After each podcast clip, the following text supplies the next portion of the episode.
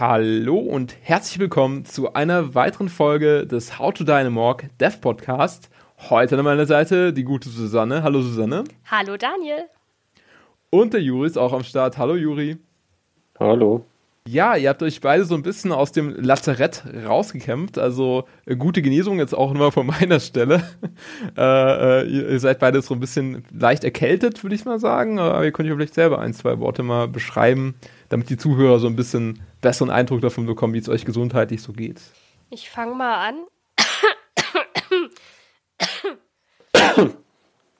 Der Hust-Contest. Okay, wer, ihr könnt ja mal in die Kommentare schreiben, wer gewonnen hat. Äh, ja, das äh, soll es aber erstmal für diesen akustischen Moment gewesen sein. Ähm, äh, falls in ihren entsprechenden Podcast doch die eine oder andere ja, äh, Braun der Stimme äh, zu hören meint, dann äh, liegt das einfach daran, dass die beiden ein bisschen erkältet sind. Äh, bei mir ist es zum Glück noch nicht der Fall, aber was noch ist, kann, ich, kann noch werden. Ja, wir blicken heute auf das Thema Musikdesign oder vielmehr, wie mache ich denn einen Soundtrack für unser Spiel? Und da wird uns die Susanne ein bisschen was berichten. Aber bevor es losgeht, noch ein kleiner Hinweis auf die zweite Episode hingewiesen. Da haben wir nämlich genau darüber gesprochen, wie es denn äh, geht, einen Sounddesign äh, zu bewerkstelligen. Also wie kann ich Sounds für ein Spiel erstellen, wie kann ich irgendwie ein Türgeräusch und so weiter machen. Da sind wir ja genau drauf eingegangen und verlinke ich euch natürlich unten in den Show Notes, damit ihr da einfach noch mal einen Blick reinwerfen könnt. Genau, Susanne. Äh, heute eben das äh, Thema Musikdesign oder Soundtrackdesign. Wie kam es denn dazu, dass du so vorgegangen bist, wie du vorgegangen bist? Oder was, lass erstmal den Bereich vielleicht ein bisschen abstecken. Was ist denn so eigentlich Soundtrack-Design? Na, im Endeffekt einfach Musikkomposition. Okay, äh, ist das jetzt ein Unterschied, ob das für ein Spiel ist oder für einen Film? Macht das, macht das für dich einen Unterschied? Es macht insofern einen Unterschied, als dass, wenn man für einen Film schreibt, dann hat man ja einen sehr genauen Handlungsablauf, an dem man sich auch selber halten muss und den man im besten Fall mit der Musik halt so unterstützt, dass ein guter Film dabei rauskommt. Ähm, beim Computerspiel kann man nicht so genau sagen, wann der Spieler jetzt die einzelnen Aktionen macht und wie lange er sich vielleicht in dem einen oder in dem anderen Raum aufhält. Das heißt, da muss die Musik auch wesentlich freier gestaltet sein und wesentlich flexibler reagieren können.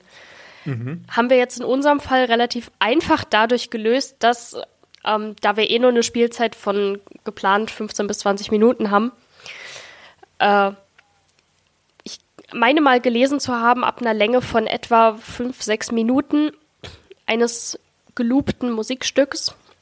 Also das heißt eines Musikstückes, das die ganze Zeit in einer Wiederholungsschleife abgespielt wird. Da fällt es dem Zuhörer nicht mehr auf, dass es eine Wiederholungsschleife ist. Und dementsprechend haben wir für unser Spiel auch eine relativ lange Wiederholungsschleife generiert, die dann einfach die ganze Zeit am Stück zu hören sein wird. Okay, ähm, das war das jetzt irgendwie gerade bei unserem Spiel, also wir befinden uns jetzt in einem Leichenschauhaus, ist ja ein relativ ungewöhnliches Setting. Hast du solche Aufträge schon häufiger bekommen oder ist das jetzt für dich eine besondere Herausforderung gewesen? Ach ja, na klar, also ich schreibe eigentlich regelmäßig immer mal was für Leichenschauhäuser oder auch zu Beerdigungen und nein, natürlich nicht. Nein, das, das war der erste Auftrag in die Richtung das ist natürlich auch eine sehr spannende Angelegenheit, sich so mit der Atmosphäre auseinanderzusetzen. Also Einmal, wie wirkt das Leichenschauhaus an sich? Wie fühlt sich vielleicht auch der Spieler da drin? Oder vielmehr, wie, fühlt sich eigentlich der Charakter, den der Spieler spielt, in diesem Leichenschauhaus? Weil das ist ja im Endeffekt das, was die Musik dann transportieren soll, um dem Spieler noch ein besseres Charaktergefühl quasi zu vermitteln. Welche Informationen hast du da so aufgesaugt oder wo hast du gesagt, ja, das, ich müsste jetzt eigentlich so, oder wie hast du dich so reingedacht in das ganze Thema? Also bist du selber mal in eine Leichenhalle gegangen? nee, nee, das muss ich zugeben. Ich war selber, glaube ich, noch nie in einer Leichenhalle selber drin. Ich bin tatsächlich vor allem so ein bisschen von den ersten Grafikskizzen ausgegangen, die ich von Juri schon bekommen hatte, die wir von Juri bekommen hatten. Und habe mir dann selber einfach quasi die Atmosphäre überlegt. Also ich bin nicht so extrem nach den Bildern gegangen, sondern vor allem einfach über die Atmosphäre, die ich mir dazu gut vorstellen konnte. Das heißt, einerseits ist es ja, also der, der Spieler spielt ja in dem Moment jemanden, der heimlich was versucht, in dem Leichenschauhaus zu machen. Das heißt, auch immer ist ein bisschen die Angst dabei, vielleicht entdeckt zu werden. Dementsprechend sollte der Soundtrack auch irgendwie ein bisschen was Gruseliges, Gespanntes quasi beinhalten. Ich meine, letztendlich ist es natürlich auch so, dass sich wahrscheinlich viele denken so, man befindet sich ja quasi unter Untoten. Also das ist natürlich so ein anderes Piece von dem Setting, so dass man sagen könnte, ja gut, ist ja auch irgendwie so ein unbehagliches Gefühl, was das wahrscheinlich auslöst beim Spieler. Ja, ja, das mit Sicherheit auch, klar. Also das ist schon mal das eine. Dann, was dazu kommt, der Spieler selber ist ja quasi ein angehender Mafiosi. Das heißt, in irgendeiner Form sollte auch ein Bezug zur italienischen Mafia da sein, um das noch ein bisschen zu verstärken, dieses Gefühl. Und da waren dann direkt erste Assoziationen eventuell in Bezug auf zum Beispiel andere Spielmusiken wie Pizza Connection. Also habe ich früher sehr gern gespielt, deswegen ja. Absolut, ey, das ist wirklich nach wie vor eines meiner Lieblingswirtschaftssims. Ähm, also wenn ich so zurückblicke, äh, definitiv sehr gut. Dann natürlich Filme wie zum Beispiel Der Pate, also Streicher. Und was direkt immer sehr, sehr typisch italienisch wirkt, ist natürlich, wenn man auch entsprechend typisch italienische Instrumente benutzt. In dem Fall habe ich mir eine Balalaika rausgesucht. Kann man auch mit Russland verbinden, gibt es aber auch in Italien. Okay, also es sind sozusagen diese Instrumente, die du verwendet hast. Äh, schreibst du dir das dann einfach so auf eine Liste oder wie fällt dir sowas ein oder recherchierst du da, um sowas rauszufinden? Also gut, Streicher, hast du gesagt, so ein bisschen der Pate ist für dich, ist das so ein bisschen aufgeladen. Balalaika typisch russisch, beziehungsweise auch im italienischen Sprachraum. Hast du da lange gebraucht, um dir diese Inspiration zu holen oder so darüber nachzudenken, was denn passen könnte jetzt? Nee, das passiert bei mir tatsächlich zum großen Teil einfach intuitiv. Ach, das ist ja cool. Okay. Also, ich denke, das kommt einfach mit der Erfahrung, wenn man halt viele Spiele selber spielt, wenn man viele Filme selber schaut, dann, dann merkt man irgendwie mit der Zeit langsam, wie es andere Filmkomponisten und Spielekomponisten immer gelöst haben. Und es gibt so gewisse Klischees, derer man sich dann auch sehr einfach bedienen kann. Und in dem Fall zum Beispiel, ja, es klingt sehr nach Italien, wenn man Streicher und Balalaika kombiniert und das halt dann noch mit entsprechenden Melodielinien irgendwie.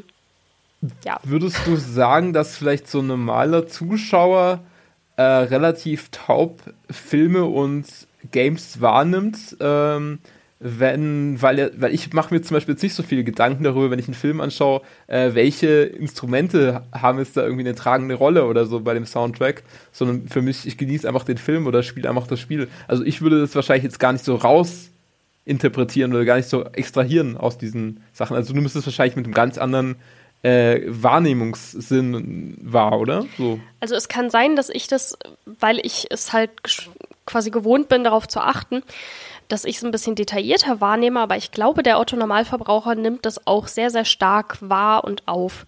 Also da an der Stelle vielleicht ein Verweis auf, mein, auf das Thema meiner Bachelorarbeit. Und zwar ja, gar, klar, äh, äh, gerne, hau raus. ich habe über genretypische Filmmusik geschrieben und habe zu dem Zweck auch eine Studie übers Internet gemacht und habe da quasi wildfremde Leute einfach verschiedene Musikstücke, die ich selber vorher zu verschiedenen Stilistiken geschrieben hatte, dem zuordnen lassen. Waren zum Teil Leute, die überhaupt nichts mit Musik am Hut hatten, niemals ein Instrument gespielt haben und die konnten das trotzdem ziemlich, ziemlich, ziemlich stilsicher den Genres zuordnen, für die es gedacht war. Darf also ich, da was voll glaube, überrascht jetzt alle? Darf ich da was einwerfen so? Ja, klar, ähm, gerne. Da würde ich vielleicht sogar behaupten, das ist halt wie bei der Grafik. Also wenn alles stimmig gemacht ist, dann fällt es einem vielleicht unterbewusst gar nicht so richtig auf. Dann ist man halt voll drin in der Sache. Wenn aber irgendwas nicht stimmt, dann fällt es direkt auf zumindest dem Otto Normalverbraucher. Wisst ihr, was genau. ich meine? Mhm. Ja, es ist vielleicht auch sogar dieses Unterbewusstsein, was so zuschlägt oder so ein bisschen sagt, irgendwas ist da verkehrt. Also ja. Äh, geht mir zumindest bei Grafik so, dass ich vielleicht manchmal sogar denke, hm, irgendwie flackert das so ein bisschen komisch, aber wo, woher, woran liegt es oder, oder irgendwie so, dass es so ein bisschen so, so im Unterbewusstsein ist, dass man es gar nicht so klassisch benennen kann, sondern irgendwie ist es komisch so. Eher so dieses Gefühl. Genau. Ja, zum Beispiel. Oder eben umgekehrt. Ähm, mir hat auch mal jemand gesagt, das fand ich auch sehr, sehr spannend, ähm, auch eine Person, die quasi selber nicht wirklich viel mit Musik zu tun hatte, aber ich habe von meiner Bachelorarbeit damals erzählt und dann kam direkt der Kommentar, ach ja, das glaubt sie schon, dass das geht. Sie hat nämlich auch selber die Erfahrung gemacht, dass wenn ihr Mann im Nebenzimmer den Fernseher einschaltet und sie hört nur die Titelmusik von dem Film, dann weiß sie schon, was er da ungefähr schaut, also was für ein Genre das jetzt sein könnte. Okay, das, das also stimmt. Ich, das ist natürlich, ja. Ich glaube, das ist den meisten Leuten viel bewusster, als sie wirklich wissen, als sie wirklich denken. Mhm. Ja, würde mich da echt sehr, sehr interessieren, was die Zuhörer auch von unserem Podcast darüber denken. Also, falls ihr da selber irgendwie schon Erfahrung gesammelt habt, gerne her damit. Äh, podcast at ist auch in den Shownotes verlinkt, also könnt ihr ganz bequem da eine E-Mail mal hinschicken und vielleicht eure Erfahrungen mit dem Thema stellen. Oder natürlich auch, äh, wie läuft das denn jetzt beim Thema äh, Soundtrack-Design. Äh, Susanne, wir haben jetzt so äh, rein metamäßig einfach mal draufgeblickt, äh, was da so wichtig sein könnte. Aber wie schaut es denn jetzt aus, wenn wir beispielsweise mal auf Instrumente, Software-Libraries und äh, vielleicht auch entsprechend Hardware schauen? Was brauche ich denn jetzt dafür oder was hast du konkretes bei unserem Spiel gebraucht? Also, es gibt inzwischen ja ein riesengroßes Angebot an verschiedenen, auch x-beliebig teuren verschiedenen Sound Libraries, das heißt an virtuellen Instrumenten, die man sich kaufen kann, um damit direkt am Computer virtuell Musik zu produzieren, die für den ungeschulten Hörer, das heißt für den Laien, äh, trotzdem so überzeugend klingt, als wäre es realistisch mit Instrumenten eingespielt. Man kann da sehr viel Geld lassen. Ich bin selber der Meinung, man muss es gar nicht. Also klar, es gibt verschiedene Instrumente, für die lohnt es sich, Geld auszugeben. Ich habe zum Beispiel ein einziges Instrument in unserem Soundtrack tatsächlich benutzt, das ich mir selber gekauft habe.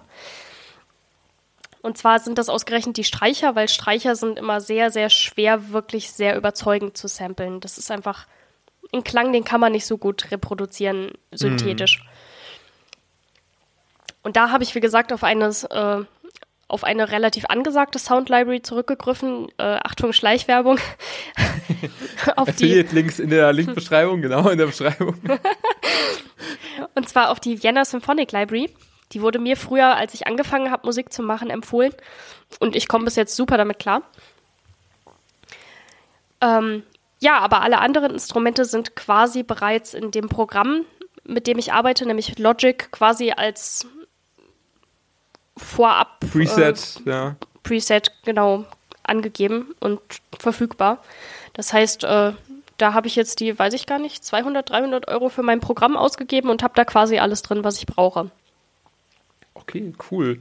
Ähm, und du hast einfach schon wahrscheinlich jetzt über die Jahre doch die Erfahrung einfach damit gesammelt, dass du das ähm, gedanklich so ein bisschen im Kopf hast oder zeichnest du dir da irgendwie, weiß ich nicht, Noten auf dem Blatt oder machst du irgendwelche Skizzen, bevor du dich an die Software ransetzt äh, oder hast du das alles im Kopf und klickst da einfach nur noch wild Befehle zusammen? Das kommt immer ganz drauf an, für welchen Zweck das Musikstück gedacht ist. Also das heißt, wenn es zum Beispiel so wie bei unserem Spiel tatsächlich was sein soll, was von vornherein klar ist, da werde ich wahrscheinlich keine wirklichen Aufnahmen mit Musikern machen. Dann brauche ich auch keine Noten zu erstellen. Die Arbeit kann ich mir ja dann sparen. Okay, ja dann hacke ich es tatsächlich einfach direkt in die Software. Das, also, was ich allerdings dabei wichtig finde, ist es trotzdem über MIDI-Keyboard selber einzuspielen und nicht einfach ah, nur ja. am Computer irgendwie irgendwelche Striche und Punkte quasi sich zusammenzuklicken.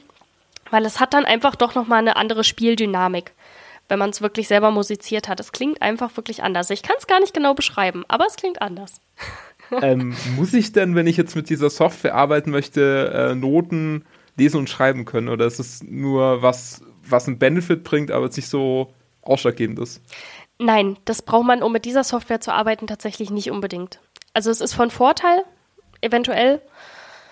Zumindest, mit, ne, zumindest eine Klaviertastatur sollte man lesen können. Also entweder Noten lesen oder Klaviertastatur, eins von beiden. Aber ähm, ja, speziell um mit dem Programm, mit den Tools arbeiten zu können, reicht definitiv die Kenntnis einer Klaviertastatur. Mhm. Ähm, meinst du denn auch, dass ein Amateur, äh, ich, gehen jetzt mal von aus, irgendwie ein Programmierer oder ein Grafiker sagt so, ja, ich bin so ein bisschen Autodidakt und so, habe jetzt mit Musik noch nicht so viel zu tun gehabt, aber äh, ja, meine Mutter, die spielt auch Gitarre und so und ich glaube schon, dass ich da auch vielleicht, dass es mir so ein bisschen in Gen liegt und ich plötzlich vielleicht dann doch äh, über Nacht äh, zum ähm, ja, mir meinen eigenen Soundtrack irgendwie zusammenschustern kann. Funktioniert denn sowas deiner Erfahrung nach oder hast du schon sowas mal mitbekommen oder kannst du dir das gar nicht vorstellen, dass sozusagen jemand komplett unbedarft daran geht und trotzdem einen hörbaren Soundtrack erstellt, der jetzt vielleicht jetzt nicht ganz äh, die Qualität erreicht, die er vielleicht erreichen könnte, wenn es jetzt ein professioneller Musiker macht? Naja, ich sag mal so, da das auch so quasi mein Weg war, um mich mit der Software anzufreunden selber. Also ich hatte selber auch keine wirkliche Anleitung, wie benutze ich jetzt das Programm, damit das und das bei rauskommt, wo, was sind die ganzen Plugins da, äh, was sind Sends, was sind Inserts und so weiter. Das ist, wusste ich alles nicht, habe ich mir alles quasi selber erarbeitet. Ähm, also das kann man definitiv autodidaktisch machen. Man braucht halt Zeit dafür und die muss man sich nehmen. Okay, okay, cool. Also das, das beantwortet schon mal so relativ äh, gut äh, meine Fragen. Äh, genau. Ja, ich bin eigentlich schon fast durch mit meinen Fragen. Also wir sind jetzt ja auch schon bei durchaus paar Minuten äh, Zeit angekommen, aber ja, vielleicht Juri, hast du noch irgendwie eine Frage oder so? Oder weiß ich nicht. Nö, mir fällt oder, auch nicht mehr ein. Also ihr habt, glaube ich, alles abgedeckt, was mir im Kopf rumgeschwirrt ist. Ich hätte sonst noch umgekehrt eine Frage an Juri, die mir schon seit ein paar Tagen im Kopf rumgegeistert ist quasi. Und zwar, wir haben es ja bei unserem Spiel von der Reihenfolge her jetzt quasi so gemacht, zuerst war die Idee und der Soundtrack war eigentlich relativ schnell schon fertig. Also innerhalb der ersten paar Wochen, als wir angefangen haben, dran zu arbeiten, war das Ding schon gegessen quasi. Ähm, inwieweit ist das denn für dich als Grafiker eventuell auch hilfreich oder vielleicht auch überhaupt nicht, dass der Soundtrack schon vorher da ist, bevor du mit den Bildern anfängst? Ähm, sehr hilfreich. Also ist ja bei jedem verschieden, vor allem wenn man irgendwie, ja, egal was man kreativ so macht. Aber wenn du Musik hast, die auf jeden Fall zur Stimmung passt, die die Grafik auch nachher widerspiegeln soll, dann ist es extrem hilfreich, wenn du dann was hast, was halt die ganze Stimmung noch verstärkt. Das hilft mir beim, beim Zeichnen extrem. Sonst mache ich mir halt irgendeine Musik an, die dazu passt. Wisst ihr, was ich meine? Das, das, ist interessant. Das, das ist cool. cool. Also das, das hätte ich jetzt so gar nicht erwartet, muss ich sagen. Also, also wirklich, äh, das war bis jetzt äh, für mich so äh, podcast-technisch äh, so der lehrreichste Podcast. Aber äh, Juri, erzähl ruhig ein bisschen weiter, ist spannend. Also ich kann mir jetzt zum Beispiel keinen Reggae anhören, wenn ich dann irgendwelche Leichenschauhäuser zeichne. Also kann ich schon, aber es hilft mir auf jeden Fall, in diesen Fluss zu kommen, Musik zu hören, die halt stimmungstechnisch dazu passt. Ach, Juri, das ist ja total platt, ja. Wir brauchen, wir brauchen ein bisschen mehr Inspiration. Wir brauchen Voodoo-Puppen vielleicht in dem Deichinger Haus und so weiter. Das passt doch total gut zu Reggae. Ja, voll. Du musst dir mal einen neuen Flavor geben, weißt du? Das kann nicht sein, dass du immer die gleiche Geschmacksrichtung machst. Das, äh, so habe ich mir das nicht vorgestellt. Ja, wir, wir, müssen unbedingt die dritte Leiche von rechts noch einen Joint rauchen lassen. genau. Nein, so, cool. Oder so eine Anspielung auf die äh, geplatzte Jamaika-Koalition oder so. so. So, eine, so ein Jamaikaner begraben, so, ja, das ist, war jetzt sozusagen der, der Sünder, der, der verherhalten musste, dass die Jamaika-Koalition geplatzt sind. Okay, das hat, haben jetzt nur Leute verstanden, die Politik interessiert sind. Sorry, ihr beiden. Ja gut, also gehen wir wieder zurück zu erfreulicheren Themen. Kein lautes Gelächter. Jetzt brechen sie in Gelächter aus hier bei diesem Superwitz, aber Gut, dann ähm, müssen es die Zuhörer richten. Wenn ihr den Witz toll fandet, podcast at howtodynamorg.de gerne mir Zuschriften äh, schicken. Dann, ja, dann fühle ich mich bestätigt in meiner Meinung. Oder, oder gerne, gerne auch das Gegenteil behaupten und sagen, nee, war, war, war sehr schwach, der Gag. Äh, ja, ich weiß nicht, wollen wir schon mal darauf blicken, was, was wir noch so vorhaben? Es steht ja bald Weihnachten an und äh, ich glaube, wir können durchaus sagen, dass es sich lohnt, so gegen den ersten Advent, Advent mal so ein bisschen bei uns auf der Seite vorbeizuschauen, also bei Facebook zum Beispiel. Ja, definitiv. Wie gesagt, wir haben ja schon in der letzten Podcast-Folge angekündigt, es gibt eventuell die ein oder andere kleine Weihnachtsüberraschung von uns. Aber dazu wollen wir jetzt nicht zu viel verraten.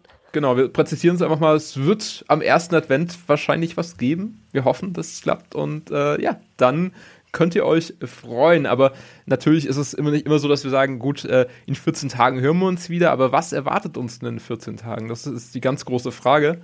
Und äh, ich hatte das Glück, dass an meiner Hochschule kürzlich so Game Dev Days stattfanden. Also die genaue Bezeichnung, äh, die greife ich doch in, in neuen Podcasten auch auf, äh, der dann bald erscheint. Und äh, da soll es dann einfach darum gehen, dass ich so ein bisschen berichte, welche Vorträge ich mir da angeschaut habe, welche Erfahrungen oder welche Tipps ich da vielleicht auch mitnehmen konnte für unser Pro Projekt. Und denke ich, wird ganz spannend. Es geht ein bisschen Richtung VR, äh, PR, wie vermarkte ich mein Spiel, ähm, aber auch zum Beispiel über eine Startup-Gründung, also wie kann ich mein Indie-Label äh, oder meine Indie-Firma da selber hochziehen und so. Also war ganz spannend, war ein ganz guter Mix äh, dabei.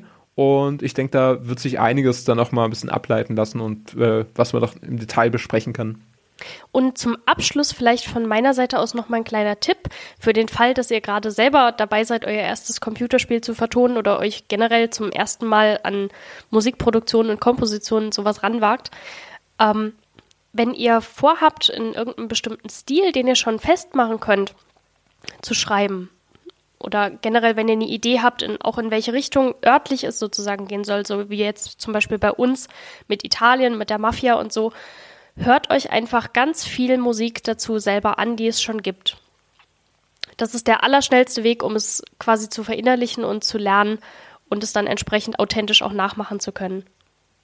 Also zu, theoretisch am besten direkt irgendwie alle, alle Pate-Filme mal durchschauen, jetzt bei uns in, in unserem Fall, oder halt ähm, zum Beispiel als Handy-Klingelton direkt schon mal irgendwie äh, so einen schnulzigen Popsong an, anstellen, wenn man irgendwie da was in der Richtung machen möchte oder so. Also finde ich, finde ich, glaube ich, einen ganz guten Tipp. Ähm, ich glaube, bei Juri ist es nicht ganz anders. Äh, ich glaube, du ballerst dir auch mega viele Referenzen rein, was so dieses ganze Italo-Mafia-Gedöns angeht, richtig? Ich stehe ja sowieso auf so ein Zeug, von dem her ja. also machst du es sozusagen nicht nur aus, aus äh, beruflicher nee. äh, Leidenschaft, sondern eben auch aus privatem Interesse. Sehr gut. Klar. Siehst du mal, siehst du mal. Dann freue ich mich doch, äh, dass wir sozusagen da gemeinsam auf einer Linie sind. Und ja, also ich freue mich. Hat, hat mir richtig Spaß gemacht, diese Episode, muss ich sagen. Also nicht, dass wir die anderen keinen Spaß gemacht hätten, aber die hat mir irgendwie, Episode 6 war besonders glorreich, fand ich. Äh, war schön. Und von daher, wir freuen uns natürlich über euer Feedback unter podcast at howtodynamorg.de, die E-Mail-Adresse dazu. Ansonsten auch gerne bei Facebook mal vorbeischauen, das sind ja auch mit der eigenen Seite vertreten. Alles natürlich verlinkt unter dem Podcast in den Show Notes. Da gerne mal reinklicken. Äh, für die Leute, die uns über iTunes hören, gerne Bewertungen schreiben, würden wir uns sehr, sehr freuen. Und äh, ja, bis dahin erstmal äh, viel Spaß dann mit unserer kleinen äh, Weihnachtsüberraschung oder mit unserer Adventsüberraschung. Und wir hören uns dann in 14 Tagen. Und bis dahin alles Gute, viel Spaß und äh, ja, ciao, äh, Daniel. Ciao, ciao. Tschüss.